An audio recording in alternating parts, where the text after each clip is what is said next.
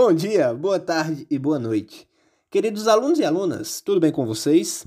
Espero que todos estejam bem e todos com saúde.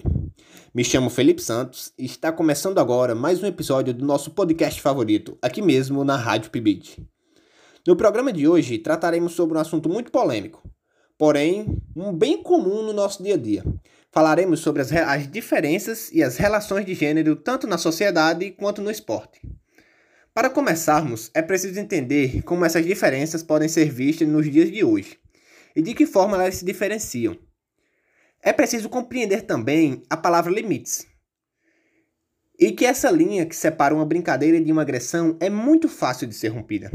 Pois bem, para entendermos melhor esses aspectos, é preciso começar a entender por que as mulheres e as pessoas transgênero ainda são tão discriminadas nos dias de hoje, e na prática esportiva, claro. Tudo em nossa sociedade se é dado por uma construção social e histórica. Uma visão antiga e distorcida sobre determinado grupo pode perpetuar até os dias de hoje. Onde eu quero chegar falando isso? Então, essa visão retrógrada das mulheres, destinando apenas aos afazeres de casa, aumenta e muito o preconceito com as mulheres no mundo esportivo. Gente, para entendermos de como isso é perpetuado na nossa sociedade, vou contar um fato curioso e revoltante. Vocês já estudaram a ditadura militar. Lembram que foi um período marcado pela censura, tortura e autoritarismo? E que foi de 1964 a 1985? Então, nesse período, o Conselho Nacional de Desportos, em 1965, no contexto de ditadura militar, deliberou que não é permitida a prática de lutas de qualquer natureza. Os esportes proibidos são futebol, futebol de salão, futebol de praia, polo aquático, polo, rugby, alterofilismo e beisebol.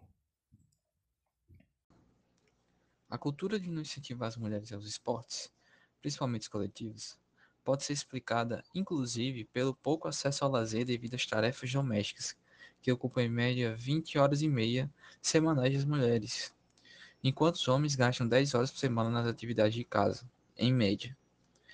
Somente com o auxílio desses dados podemos perceber que, a falta de segurança, o preconceito, a falta de incentivo nas escolas, todos esses fatores que devem ser apontados quando se constata que o esporte no Brasil não tem mesmo acesso por meninos e meninas.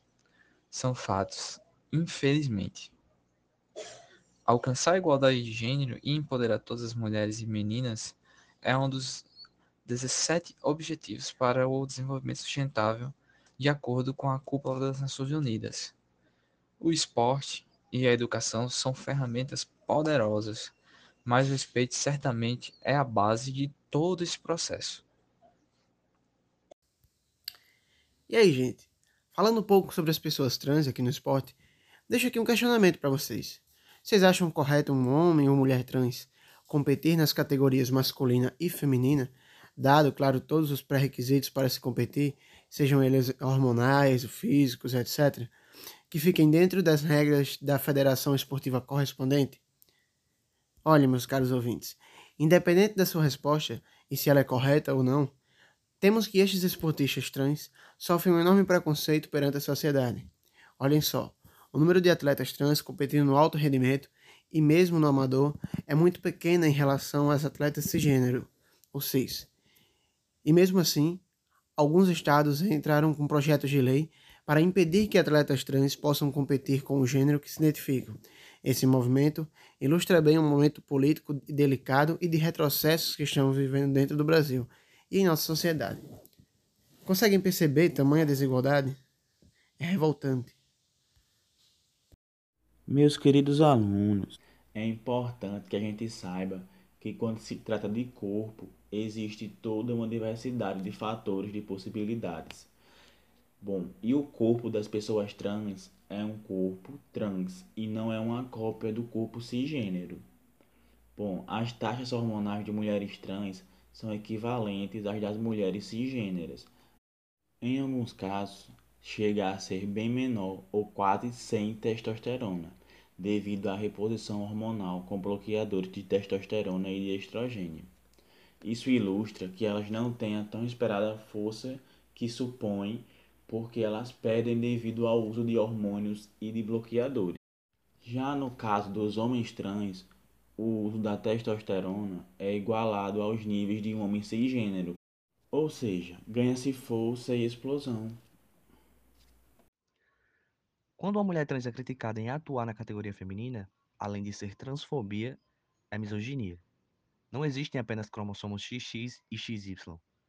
Essa transfobia toda também é uma tentativa de impedir pessoas trans de estarem em diversos espaços, impossibilitando de exercerem um trabalho. Ser atleta profissional é um trabalho e toda essa movimentação de exclusão é uma maneira de colocar à margem uma população que já sofre com vulnerabilidade social. Fica evidente que as desigualdades de gênero são um problema que assola a nossa sociedade e que demorarão para serem erradicadas. Por isso é sempre importante que, como cidadãos, façamos a nossa parte. Falem, conversem e discutam, sempre que verem uma situação de desigualdade em qualquer esfera da nossa sociedade. Não podemos nos calar perante isso. Quanto mais calados ficamos, maiores ficam os preconceitos e as desigualdades. Então, queridos alunos, isso foi um pouco sobre as relações de gênero de uma maneira geral. Agradecemos muito por ouvirem a gente. Fiquem todos bem e um abraço dos seus amigos do PIBID. Valeu!